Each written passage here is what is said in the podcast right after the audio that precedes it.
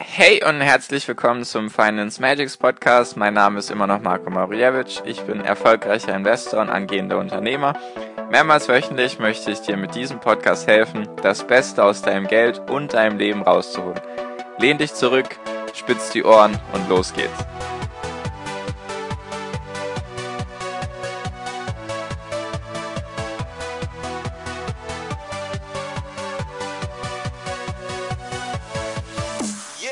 Hi und herzlich willkommen zum Finance Magics Podcast. Heute schon Folge Nummer 39 und es wird mal wieder Zeit für eine Zukunftsbranche. Das ist dann die dritte Zukunftsbranche, die ich dir vorstellen werde und heute geht es um das Thema Wasser. Was genau meine ich damit? Warum ist das eine Zukunftsbranche in meinen Augen? Wie kann man da am besten investieren? Was kann man da beachten und so weiter? Eben. Darum geht es heute in dieser Folge und damit fangen wir jetzt auch gleich an. Also, es geht hauptsächlich um das Thema sauberes Trinkwasser beziehungsweise allgemein das Thema Wasserbeschaffung. Also wie sorgt man dafür, dass die Menschen, dass alle Menschen auf der Welt Zugang zu sauberem Trinkwasser haben. Weil bisher ist es so, dass 3,6 Milliarden Menschen auf der Welt, also fast die Hälfte, einmal für einen Monat im Jahr keinen Zugang zu sauberem oder überhaupt zu Trinkwasser haben. Das heißt, da ist es dann so warm, dass da eine Dürre entsteht zum Beispiel und die Menschen für einen Monat im Jahr keinen Zugang zu Trinkwasser haben. Und das soll sich noch viel verschlechtern.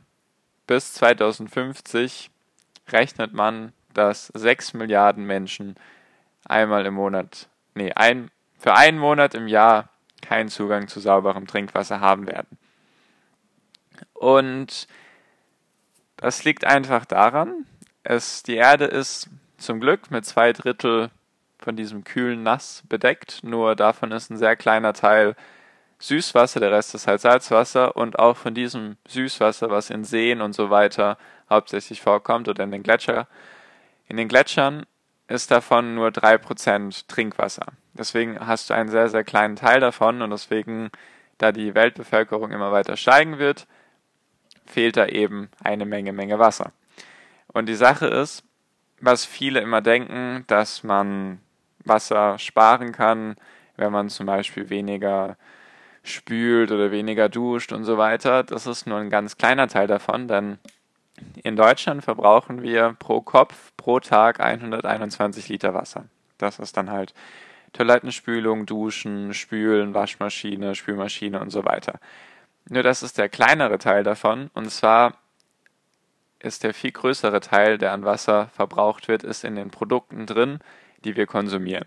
Zum Beispiel für eine Tasse Kaffee braucht man 140 Liter Wasser. Für eine Tasse Kaffee. Vom ganzen Prozess her. Kaffeeerntung, also die Kaffeebohnenerntung bis zur Verarbeitung, bis du eben deine Tasse Kaffee trinken kannst. Und noch viel schlimmer ist es bei Rindfleisch zum Beispiel. Für ein Kilo Rindfleisch, für die Produktion von einem Kilo Rindfleisch, gehen 15.500 Liter drauf. Und deswegen haben wir dann in Deutschland pro Tag einen Verbrauch, wenn man die ganzen Produkte einberechnet, von 3.900 Litern pro Tag pro Kopf. Es klingt extrem viel und das ist es auch. Der weltweite Durchschnitt beträgt 3800 Liter. Nur ich will jetzt hier kein Worst-Case-Szenario irgendwie aufzeigen und sagen, wie schlecht alles ist. Es gibt halt sehr, sehr viel Potenzial, da etwas zu machen. Und zwar verbraucht die Landwirtschaft 70 Prozent vom Wasser auf der Welt, was ja irgendwie logisch ist, wenn man so ein bisschen drüber nachdenkt. 70 Prozent davon. Und laut dem Artikel, den ich dazu gelesen habe, der mir die ganzen Daten hier liefert, die ich dir gerade nenne. Ich werde den Artikel auch in die Show Notes packen, damit du da selber lesen kannst. Laut diesem Artikel ist es eben möglich, 30 bis 80 Prozent von diesem Wasser, was in der Landwirtschaft verbraucht wird, einzusparen. Und ein anderer Teil zum Beispiel, wo man eine Menge, wo man eine Menge Wasser sparen könnte, wäre zum Beispiel in solchen Kanalisationen, zum Beispiel in London, gibt es sehr viele marode Leitungen und deswegen sickern da täglich Zehntausende Liter Wasser einfach durch diese Leitung und das Trinkwasser geht verloren. So, und warum ist das jetzt eine Zukunftsbranche? Ich glaube, das hat sich schon geklärt, weil wenn du ein Problem hast, was Millionen oder Milliarden von Menschen betrifft, dann steckt da ein sehr großes Potenzial dahinter, dass du damit Geld verdienen kannst, wenn du eine Lösung dafür anbietest. Und es gibt eben ein Index, ein, der heißt World Water Index. World Water, da sind die 50 größten Unternehmen drin, beziehungsweise die 50 Unternehmen drin, die sich am meisten damit beschäftigen, die für Lösungsansätze ihr Geld verbrauchen. Das heißt einfach, diese Unternehmen arbeiten daran, Lösungsansätze zu suchen, wie man die Wasserverschwendung, nenne ich es jetzt mal, reduzieren kann. Da gibt es einige tolle Beispiele, zum Beispiel die Firma WashTech, das ist eine deutsche Firma aus München, die haben, die machen Autowaschanlagen und die versuchen eben die Autowaschanlagen effizienter zu machen oder dies, das deutsche Unternehmen Henkel, die produzieren zum Beispiel Waschmittel und die haben ein Waschmittel hergestellt, was die Hälfte von dem Wasser verbraucht, was es früher verbraucht hat. Und es gibt halt auch Unternehmen, die daran forschen und arbeiten, zum Beispiel kostengünstige Alternativen für solche maroden Leitungen, solche maroden Wasserleitungen zu entwickeln, damit diese eben kostengünstiger repariert werden können. Und natürlich gibt es dann auch Unternehmen, die dafür sorgen, dass eben in der Landwirtschaft weniger Wasser verbraucht wird. Und du kannst dann eben in diesen Index natürlich wiederum investieren. Natürlich keine Anlageempfehlung, ist jetzt nur eine Zukunftsbranche, die ich sehr interessant finde. Ich habe selber so ein Wasser-ETF, nenne ich es mal.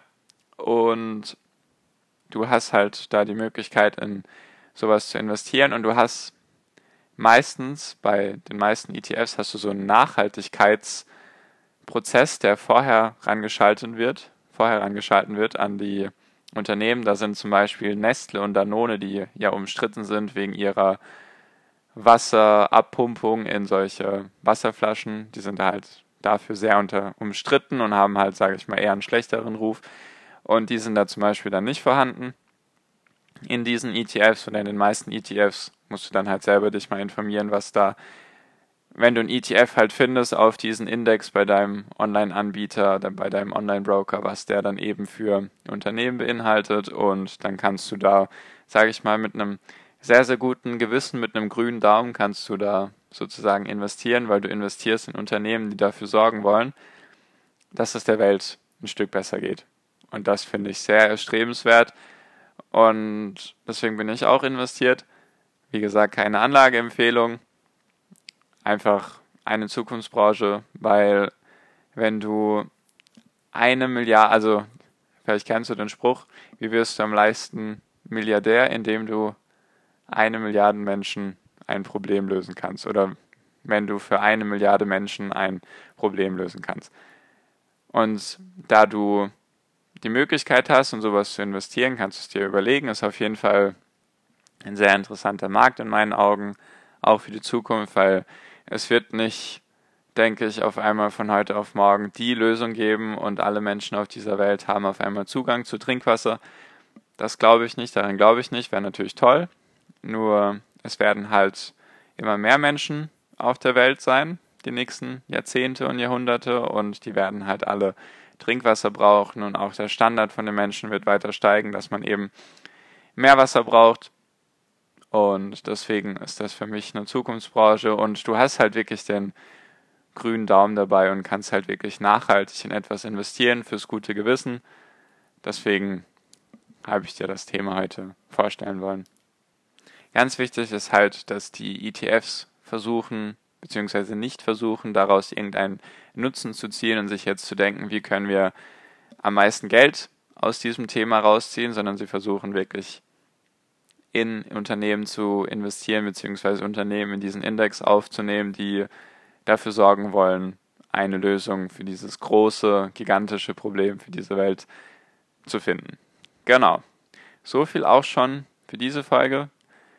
Falls du sowas interessant findest, beziehungsweise du mir Feedback geben magst oder sonst irgendwas Positives oder Negatives mir sagen möchtest, mir mitteilen möchtest, dann schreibt mir doch gerne auf Instagram unter Finance Magics, so wie der Podcast auch heißt.